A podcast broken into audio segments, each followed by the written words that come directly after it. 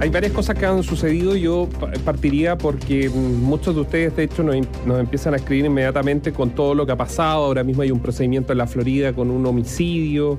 Eh, a ver, el tema de la seguridad pública vuelve a estar en la palestra. Si uno lo pone, hace un gráfico, tenemos una suerte de pic que son más bien comunicacionales, porque muchos saben que robos hay todos los días, asaltos hay todos los días, esa es la verdad, pero hay hechos obviamente que marcan una tendencia que a todos nos, alerta, más que no porque estamos preocupados siempre, pero nos alertan de situaciones.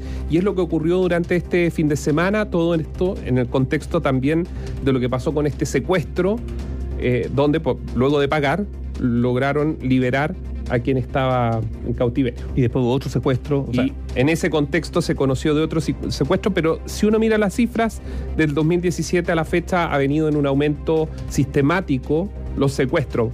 Entre con lo que usted quiera, pero ha venido en una, en una evolución permanente, que es lo mismo que ha pasado con esto de em, los crímenes entre los mismas, las mismas bandas o grupos criminales, que era lo que decía Carabineros, que cuando llega el móvil policial, la primera declaración es como que dan a entender que entre ellos se están matando. Bueno, el paso... Ajuste de, cuentas que le llaman. El paso de ajuste de cuenta a los homicidios es cosa de tiempo, nada más. Y es lo que estamos viendo. Sí, mira, eh, durante mucho mucho tiempo se quiso, se ha querido, se ha querido minimizar la situación de los secuestros porque han involucrado básicamente al delito de secuestro, extorsión, eh, petición de rescate entre grupos delictuales. Entonces, ahora yo no sé si cabe la explicación de Manuel Monsalve a decir que esto forma parte de una tendencia mundial. No sé si habrá una estadística mundial del aumento de los secuestros, pero como sea, eso no puede ser ni una explicación. Que frente a eso nosotros estaríamos macanudos, pues estaríamos muy bien. Si miren lo que pasa en Ecuador. Uno, tiene, uno, que, a ver, uno tiene que compararse consigo mismo. ¿Se ha deteriorado la situación de seguridad en Chile? Sí. ¿Por qué? Porque entre otras cosas ahora hay secuestros cuando antes prácticamente no existían en Chile. Ese es un dato de la causa irrebatible y por lo tanto ese argumento sirve de bien poco, eh, ni siquiera como, como un aliviol, ¿ah? ni un analgésico. O sea, sí hay un dato relevante hoy día, el, fiscal nacional, ¿no es cierto?, ha, dado a conocer una nueva estructura especializada para el combate del crimen organizado, una unidad, eh, porque aquí lo hemos repetido muchas veces, el desafío que, que le está imponiendo a Chile el crimen organizado es de otro nivel, eso es cierto. Ahora, ¿por qué? También no nos hagamos los lesos al respecto. ¿Por qué? Bueno, porque el negocio del narcotráfico ha crecido mucho en Chile. Esto, esto que vemos en las calles es la expresión de lo otro, del gran negocio que hay detrás. Negocio del que poco se ha logrado saber, desbaratar o apresar. Si según algunas fuentes Chile es el cuarto exportador de droga a Europa, bueno, ¿quiénes son los que están o que tienen en, sus, en las manos las riendas de ese lucrativo negocio? ¿Quiénes son? No son los que se andan tiroteando en las calles. Eso es la el último eslabón del menudeo. Entonces, ¿por qué se ha incrementado la violencia? Bueno, porque el negocio ha aumentado en términos de posibilidad de hacerse rico. Es muy lucrativo. Cada vez lo es más lucrativo porque en Chile el crimen organizado, el narcotráfico ha ido creciendo y por eso una manifestación de aquello es que hay más criminalidad en torno a esto. Pero no nos olvidemos que probablemente, todos lo dicen, ¿no? Hay que seguir la pista del dinero poco se ha logrado en ese, en ese ámbito porque todo indica que con el aumento que tenemos del crimen organizado y del narcotráfico es porque hay estructuras importantes dedicadas a este negocio.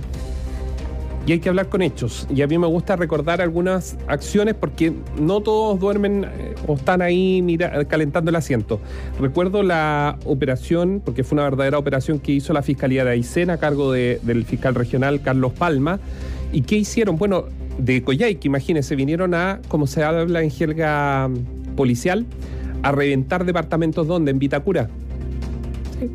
En uno de los, es el cuarto, alguien me puede corregir, cuarto barrio más caro o comuna más cara de, de, Latinoamérica. Bueno, fueron a reventar departamentos donde habían unos ingenieros que eran los financistas de toda una red de droga que entraba por el norte y que llegaba hasta Coyhaique. ¿Por qué hay que mencionarlos? Porque probablemente ese tipo de investigación que van a la arriba la pirámide, porque alguien financia, usted mismo escucha 5 mil millones incautados, 4 mil millones, 1.500 millones. Bueno, usted comprenderá que a los colombianos, a los bolivianos, paraguayos, donde compren la droga, no, no le arman una línea de crédito y le dice, sí, me los pagas en 12 cuotas. Esto va con platita, ¿ah? con platita sobre la mesa. Todos sabemos cómo funciona el narco. y, ya sabemos además, algunos negocios asociados al narco, el préstamo a unas tasas increíbles y que después te lo cobran, digamos, amenaza mediante. Entonces, hoy día en la mañana estuvo Eugenio Campo acá en la radio, que es eh, el director de la unidad anticorrupción y también, también lavado de activos. Y es importante este, este otro apellido que tiene su cargo, lavado de activos, porque de que asumió el actual fiscal nacional, y esto es importante verlo en positivo, porque en medio de todo esto que hemos estado hablando, de los muertos, los asesinatos, yo quiero pensar y creo a raíz de los hechos, no es una percepción, sino solo los hechos, el actual fiscal nacional se ha notado una enorme diferencia con el antiguo, con Jorge Abbott, porque ha intentado aplicar inteligencia artificial en menos de un año que lleva. De hecho, hay detenidos por inteligencia artificial estos dos jóvenes que andaban robando, o delincuentes juveniles que andaban robando autos en la zona poniente de Santiago. Se aplicó junto al Ministerio Público inteligencia artificial. Se ha estado trabajando en capacitación y ahora presenta esta unidad y está convencidísimo en que hay que llegar al lavado de activos, o sea, a quienes son los financistas de estos grupos. Y yo creo que eso también hay que verlo en positivo porque en medio de todo esto, algo que dé una luz al final del túnel de que institucionalmente hay alguien que por lo menos está probando de hacer cosas distintas. No sé si le va a resultar y probablemente en tres años más usted misma va a decir, ¿sabe qué?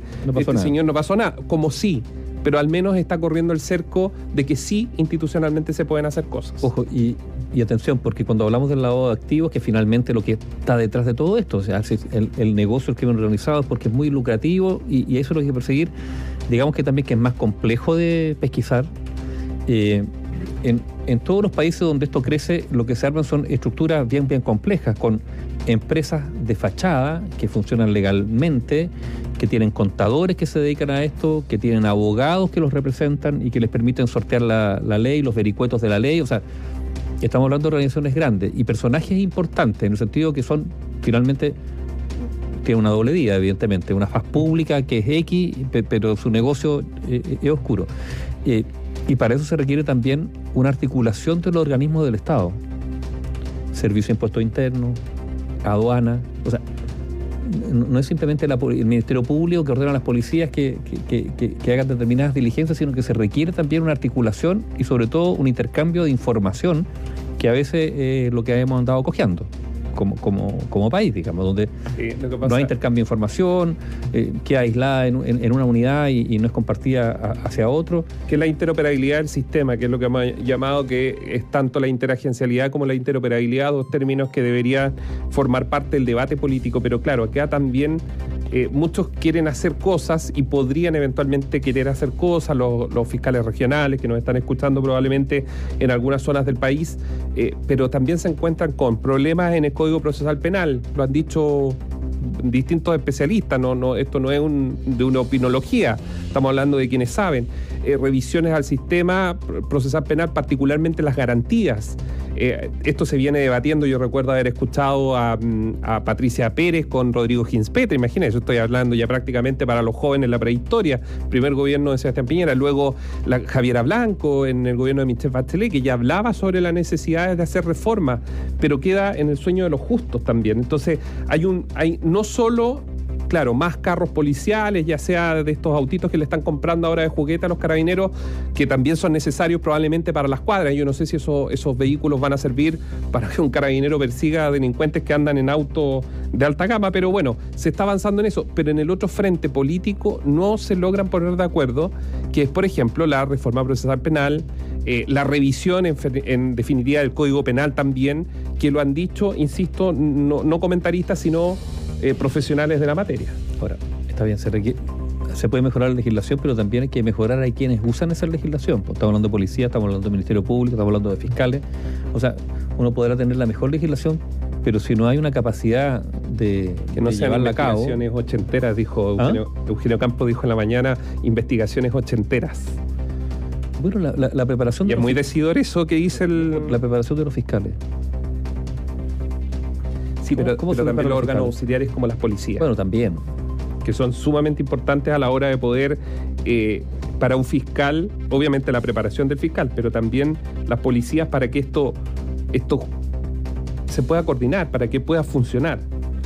Mira, no quiero dejar pasar lo de la eh, el representante de la gente o de las víctimas que presentó hoy el alcalde de la Florida, Rodolfo Carter, a Manuel Guerra. Eh, ser populista porque he visto muchos comentarios, he leído muchos comentarios, hay muchas críticas, pero hay, hay, un, hay un foco. Hay un foco de la presentación. ¿Quién representa realmente a las víctimas? Si usted es víctima, cuando le llega la carta, sabe que si usted tiene recursos o tiene acceso, y de hecho hay algunos que les ha sucedido porque tienen un sobrino, un hijo que es abogado y le ayuda, como dicen, a mover la causa, a presentar algún escrito a la fiscalía para que se investigue tal cosa, quedamos, también voy a incluir, porque también uno ha sido víctima de delitos, uno queda en el abandono, en el desamparo, en el que no hay nada más que hacer. Encogerse los hombros y olvidar lo perdido, olvidar y tratar, bueno, hay algunos que es mucho más fuerte lo que le ha tocado pasar en materia delictiva, pero no hay nada. ¿A quién recurre?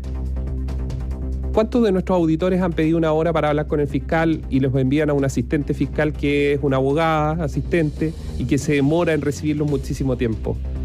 Algo hay respecto a la representación real de las víctimas. Yo creo que ahí está al, debe el sistema.